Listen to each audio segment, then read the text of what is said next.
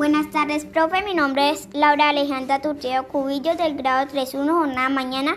Hoy vengo a leer pensando y narrando. Como le enseñaría a las personas que viven o visitan a nuestro país el derecho a la vida, deber de no impedir una vida digna y valorar valores, amor, alegría, paz, paciencia y fe para que sean aplicados en la vida diaria.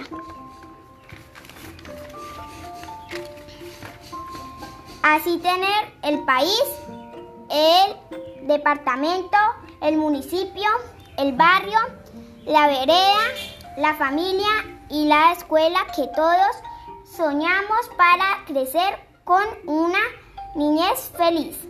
RTA le enseñaría a las personas que viven o visitan a nuestro país que el derecho a la vida es el más importante que deberemos respetar la vida de todas las personas, en especial la vida de los niños y los bebés que aún no hacen. Gracias, profe. Chao.